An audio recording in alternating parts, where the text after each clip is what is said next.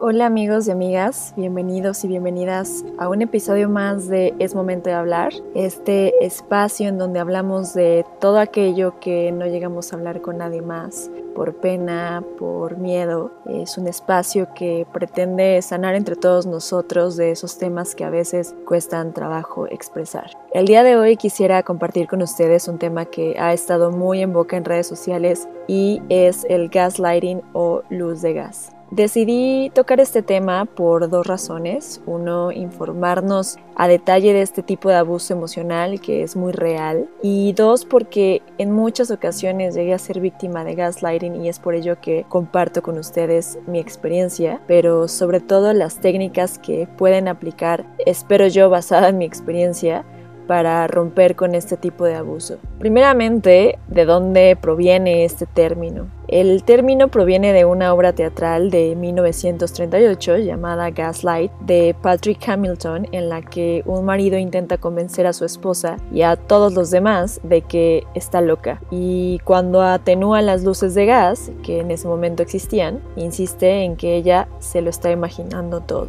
En este sentido, el gaslighting es una forma de manipulación y abuso psicológico que hace que la gente se cuestione su propia memoria, percepción, y cordura, ¿no? su propia percepción de la realidad. Se considera que hay tres etapas de gaslighting, la idealización, la devaluación y el descarte. En la primera etapa, la etapa de idealización, la víctima pierde la cabeza por quien hace luz de gas o gaslighting, pues proyecta una imagen de sí mismo como el compañero perfecto, ¿no? Es decir, no puedes necesitar de, de alguien más, yo soy esa persona ideal para ti. La etapa siguiente, la etapa de la devaluación, golpea fuertemente a la víctima, pues pasa de ser adorada a ser incapaz de hacer algo bien, pero después de haber probado el ideal, está desesperada por arreglar las cosas. Y por último viene la etapa de descarte, en la que se deja caer a la víctima para pasar a la siguiente. Esto sucede a menudo simultáneamente con la fase de idealización con la próxima víctima. El abuso del gaslighting o el abuso emocional del gaslighting radica en hacerte sentir pues básicamente loco o loca. Este patrón de abuso emocional provoca que la persona o la víctima se sienta ansiosa, confundida o incluso depresiva. Como les mencionaba, en varias ocasiones he sido víctima de gaslighting, principalmente en mis relaciones amorosas, en mis pasadas relaciones con pareja y también lo ubiqué claramente ahora que, que, profundicé más en este tema con eh, mi familia. Y es una familia bastante amplia, bastante grande. Tras, como ustedes bien saben, si han podido escuchar los inicios de este podcast, eh, el año pasado perdí a mi padre y bueno, sí fue un momento crucial que detonó emociones eh, entre todos, ¿no? Eh, no solamente entre mis hermanos, mi madre o yo, sino entre toda la familia y amigos que llegaron a rodear a mi padre. Y eso fue bastante sorprendente para mí porque, como yo digo, pude ver las personas como son. Y entre ellas, eh, una persona muy cercana a mi padre, muy cercana, me estaba haciendo gaslighting todo el tiempo. Me confundía con la realidad, me, culpaba incluso, ¿no? Como que yo fui una mala hija, que básicamente mi papá nunca estuvo orgullosa de mí y demás, y yo decía, ¿cómo? Pero si yo recuerdo, ¿no? Como las pláticas que tenía con él y el gran apoyo que tuve en todo momento hasta su último día, el apoyo que tuve de él y como que esto me llegó a confundir muchísimo. Por supuesto me, me causó mucha inseguridad, muchas dudas y tristeza, pues al duelo tan reciente que esta persona que pues amaba a mi padre, yo lo sé por el gran vínculo que tenían, me llegara y me dijera esto, pues, pues sí marcó un antes y un después, sobre todo a partir de que veo a, a esta persona expresarse así, no solo conmigo, sino con también para mis hermanos y personas que sabe están cercanas a nosotras. Algo así como empezó a chismear.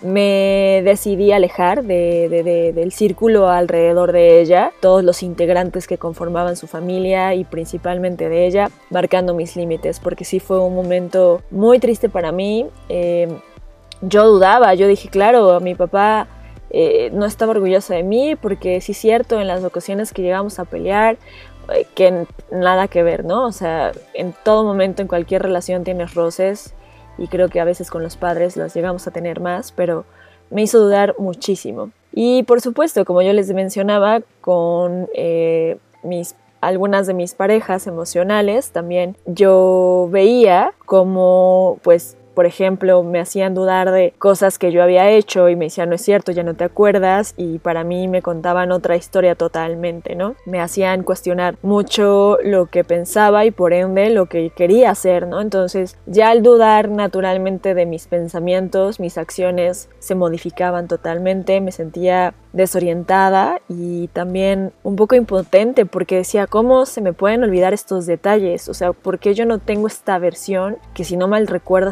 los dos y, no lo recuerdo, ¿no? O sea, más bien parece ser que no la estoy recordando. Y me sentía eso, como la loca, como esta historia de, pues, él tiene razón, voy a darle eh, la palabra a él y el que tenga la razón. Y también me llegaba a disculpar muchísimo, ¿no? Como, claro, por, por evitar la discusión o por evitar seguir hablando de lo mismo que si me acuerdo, que si no me acuerdo, pues me disculpaba mucho, estaba totalmente en un, en un papel de, víctima inconscientemente, porque como el título de, de este podcast eh, dice, es el abuso emocional más sutil. O sea, no te das cuenta, puede ser gente súper simpática, súper social, muy amable y en la relación íntima con la víctima, en este caso eh, yo, es otra cosa, ¿no? Ya es, estás loca, yo dejé esto acá, no te acuerdas, te cambian la historia totalmente. Lo que me gustaría recalcar de, de este de este tipo de abuso es que en el terreno de la violencia psicológica lo sutil puede llegar a ser mucho más dañino que lo evidente. Personas cercanas pueden hacer o decir cosas que, aunque puedan parecer inofensivas a simple vista, esconden una carga de veneno, ¿no? capaz de crear una profunda invalidación personal eh, eh, en quien lo sufre o en la víctima. Entonces son lobos con piel de, de cordero, ¿no? Ahora, ¿cómo saber si somos víctimas de este abuso emocional, de gaslighting? La particularidad de este tipo de abuso es que no existe violencia física, eso es muy importante, ¿no? Ubicar que es un tema de palabra, ¿no? El acosador suele ser particularmente cuidadoso y próximo para ganarse la confianza de la víctima. Digamos que, como lo mencionaba anteriormente en estas fases, primero te idolatra, te idealiza, te ama, te adora, te quiere, mucho amor, te ganas... Eh, se gana tu confianza y después viene ya todo lo contrario, ¿no? Eh, se cuestiona lo que piensa o lo que haces todo el tiempo, eh, te sientes confundido, desorientada, eh, tienes esta impotencia por no recordar los detalles, estás nervioso o nerviosa, incómodo cuando se encuentra con, cuando te encuentras con, el acosador y, no sabes concretamente por qué, ¿no? Lo, lo vas a enfrentar, digamos que, que un día dices, ok, no, voy a decirle que ya me acordé de este tema y que sí, yo no estoy loca y, la historia es así, ¿no? Y cuando ya estás ahí te sientes eh, muy incómoda, ¿no? Te cuesta trabajo. Es alguien que también si eres víctima de gaslighting te sientes, eh, te criticas mucho a ti mismo, ¿no? Por, por exagerar la situación, por ser demasiado sensible, te disculpas constantemente, eh, sientes la incapacidad de tomar decisiones, ya no confías del del todo en tu propio juicio, así que, que mejor eliges el del acosador, ¿no? Em, tienes un sentimiento de incapacidad, intentas estar a la altura de pues de las expectativas del otro, del abusador, pero pues nunca lo consigues, este, por ser, por lo mismo que te sientes menospreciado. Tienes miedo a expresar las propias emociones, lo que tú sientes, por lo que mejor prefieres callarlo. Te sientes culpable por no ser feliz como antes, por causar estas preocupaciones a tu acosador, piensas que tú eres la culpable o el culpable, ¿no? Y finalmente piensas que estás perdiendo la cabeza, ¿no? Que dices, ya no tengo solución, o sea, ya, ya no sé qué hacer, ya no tengo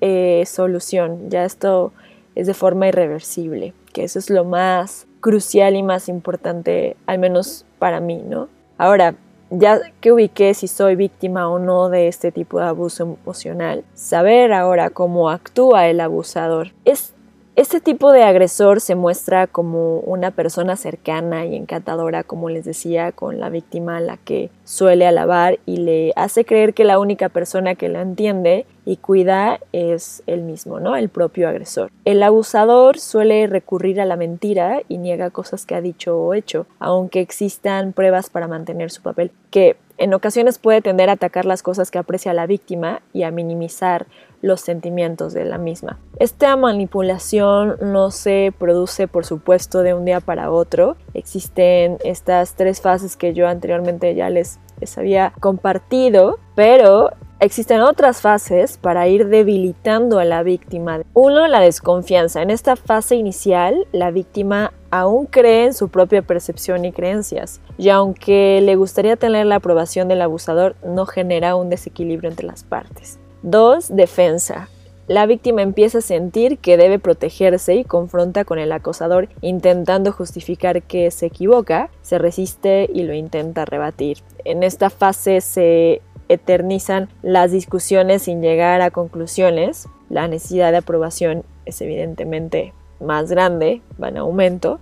Y finalmente la depresión. La autoestima y la autonomía de la víctima en esta fase ya está muy afectada, comienza a dudar de todo y teme cometer un error por miedo a la crítica, incluso intenta justificar que el abusador sí tiene la razón, pensando que de esta manera conseguirá su amor y su aprobación eh, a todo lo que da. Y por supuesto a consecuencia pues se siente descontento, hundido y eh, bastante triste, pues es la etapa de la depresión. Algunos consejos para que ustedes puedan combatir el gaslighting o salirse de ese tipo de abuso.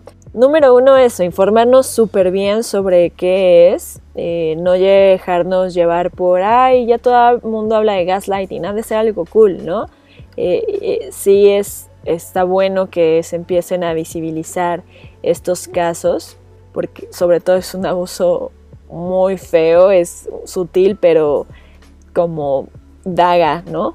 Entonces, para informarnos bien, poner por siguiente atención en las señales de alerta, ¿no? Si ya ahorita estuvimos hablando de cómo saber si soy víctima, cómo eh, ubicar a mi acosador, es importante atender a tiempo este problema. Entonces, confía en tu propio criterio, en tus valores y tus creencias. Tú sabes lo que eres, sabes de dónde vienes, sabes hacia dónde vas. Realidades hay en cada persona. Eso no hay duda. Más bien, pon contexto, ¿no? O sea, no se puede perder la cabeza solo cuando estamos con una persona concreta y funcionar bien con el resto. ¿Cómo es eso? Mantén tus decisiones, no cambies de opinión solo porque alguien te lo diga, porque sientas que es cool o es a la moda eh, hacer eso o, o en todo caso, que sería el peor de los casos, si alguien te está obligando, no lo hagas. Esta es una gran, gran alerta para salirte de ahí. Respeta tus emociones. Nadie te puede decir cómo te has de sentir, cómo te vas a sentir. No te juzgues desde la perspectiva del otro, sino desde tus propios parámetros. Cultiva tu asertividad. Eso es súper importante. Rodéate de personas que te hagan sentir bien, no mal. Siempre, siempre, comunícate. Que si hay que anda de hippie, que anda de amorosa, qué bien. Necesitamos más personas que amen más y a más o sea, rodéate de esas personas cool, a esas personas que te hagan sentir bien, que compartan pura cosa bonita. Es evidente y sabemos que no todo es color de rosa, pero al menos rodéate de personas que no dejan que la oscuridad tenga más peso, ¿no? En, su, en su día a día. Y cuando me refiero a oscuridad, pues, pues personas que no vengan a hacer el mal. Crea tus propios espacios, esto es súper importante, dedica tiempo a tu evolución y a tu crecimiento personal. Esto, esto para mí fue, fue muy clave porque también al ser víctima, pues me dejé a las maneras y modos de mis parejas, ¿no? Y, y, ya no tenía un espacio para mí, las dinámicas ya eran pues pautadas por el otro Incluso yo dejé de ver a mi familia por mucho tiempo, de hablarles. Él me generaba ideas, ¿no? De, oye, es que tu mamá y es que tu papá, yo decía, sí, son malos, ¿no? Y, y perdí como un gran vínculo que pues ya ese vínculo ya, ese momento ya no se puede regresar, ¿no? Pero bueno, no esperes que que llegue de la nada ese espacio, tú tienes que crearlo. No esperes la aprobación del acosador, eso es muy importante, o sea, no esperes la, aprobación del acosador ni de nadie en este mundo, no intentes llegar a, a acuerdos ni que se reconozca tu posición cuando haya manipulación de por medio. Esta va a ser una batalla perdida si lo intentas por ahí. Y por último, cuestionate la necesidad de mantener en tu vida al acosador busca alternativas, ¿no? O sea, ¿por qué está aquí? ¿Cómo inició? ¿No? Y a dónde estamos ahora. Creo que como con esta moda de decir relación tóxica, esta sería para mí una relación muy, muy tóxica que no en todas las ocasiones, pero generalmente tiende a evolucionar a una agresión física. Entonces, este es el momento, eh, con estos puntos que acabo de compartirte, de poner atención, ¿no? Eh, si no es así, me alegro, que bueno, que tengas una buena relación en pareja o familiar o con quien sea, pero con alguno de estos que mencioné, ya debes de estar alerta y quizá salirte de ahí.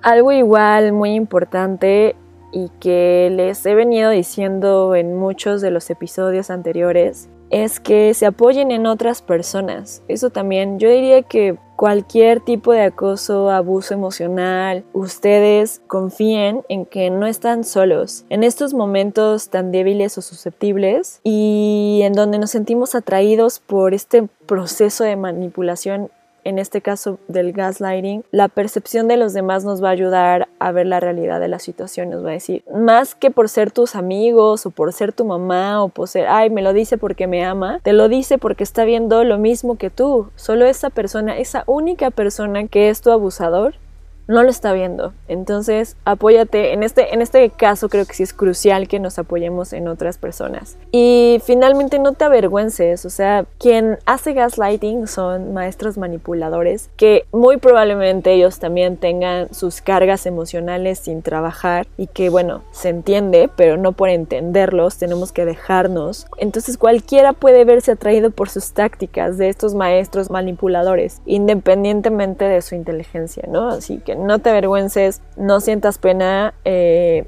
al acercarte a, a tus amigos o a un profesional.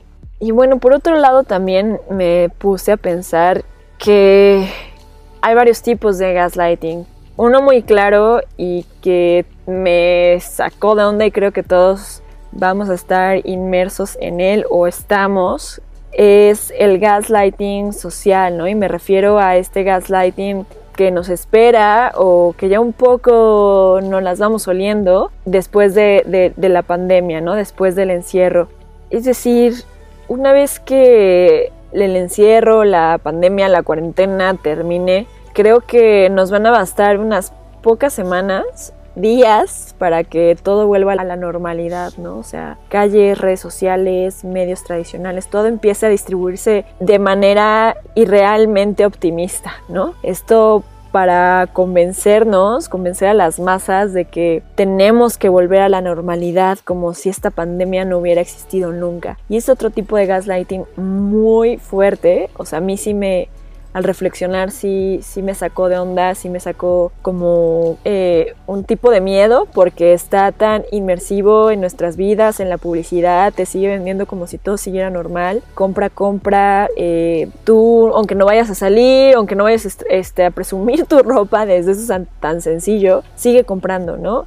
Como si esto nunca hubiera existido y, y creo que tenemos que tener la, la fortaleza para reconectar con nuestras emociones y nuestra conciencia, para decir, no queremos esto. O sea, sí nos duele, sí pasamos por un año muy caótico, además de que muchísimas personas perdieron a sus familiares, amigos, gente cercana por COVID. ¿Cómo puedes estarme diciendo que todo está bien? ¿no? Creo que, eh, que en un mundo que está colapsando o pareciera que así está pasando los sistemas de salud, emocionalmente se están detonando otras, otras capas en nosotros. Creo que nosotros tenemos a su vez la capacidad de hacer el, el, cambio realmente y decir, oye, esto sí pasó, ¿sabes? No estoy loco, no me quieras vender otra realidad, no lo voy a comprar. Así que esta sería ya como otra reflexión o quizás hasta otro episodio, pero mi conclusión, no por querer ser aceptado o aceptada, se pierdan a ustedes mismos. La mentira, la negación, ¿no? el uso de mala información que descalifiquen sus propios sentimientos, sus emociones, me parece que es lo menos humano que podrían estar aceptando en sus vidas. Y puede ser difícil porque quizá tu acosador es tu hermano, es tu mamá, es tu abuela, es tu pareja, ¿no? Y, a veces nos cuesta mucho trabajo tomar estos límites porque, ay, es mi mamá, ¿no? Ay, es que es mi pareja, es que él me dio la vida. Sí, pero ¿sabes qué es más importante? Tu salud mental y emocional, que estés en paz. Así que gaslighting, eh, acoso, lo que sea, nunca se pierdan a ustedes mismos por querer agradar o respetar a una persona. Primero respétense a ustedes, ¿va? Y bueno amigos, pues este fue el episodio número 12 de Es Momento de Hablar. Les agradezco a todos los que han estado al pie del cañón escuchando hasta este último episodio. Quiero decirles que estoy muy agradecida porque no me importa la cantidad de escuchas que sean, los que sean, que presten atención de los temas que estamos hablando y sobre todo que consideren hablar de estos temas con alguien más. No se encierren en su huevito, en su burbuja, porque finalmente es como un pequeño monstruito que vamos desarrollando adentro de nosotros. E incluso nuestro cuerpo reacciona, se empieza a enfermar, nos sentimos mal y qué será, pero no comí nada malo, bla, bla, bla. Y bueno, nosotros mismos nos hacemos daño. Así que liberen estos temas, no, no son tabús, no son temas trillados, jamás lo van a hacer. Eh, ya saben que me pueden seguir en Instagram como Neiva de Ita, igual y tírenme un inbox y si se les ocurre un tema que estén viviendo actualmente o que quieran profundizar, eh, tírenme un mensaje y lo podemos tocar en el siguiente episodio. Que tengan muy bonito día, tarde, mañana, noche eh, en, cualquier uso horario que se encuentren. Les mando un abrazo cibernético y espero escucharnos pronto.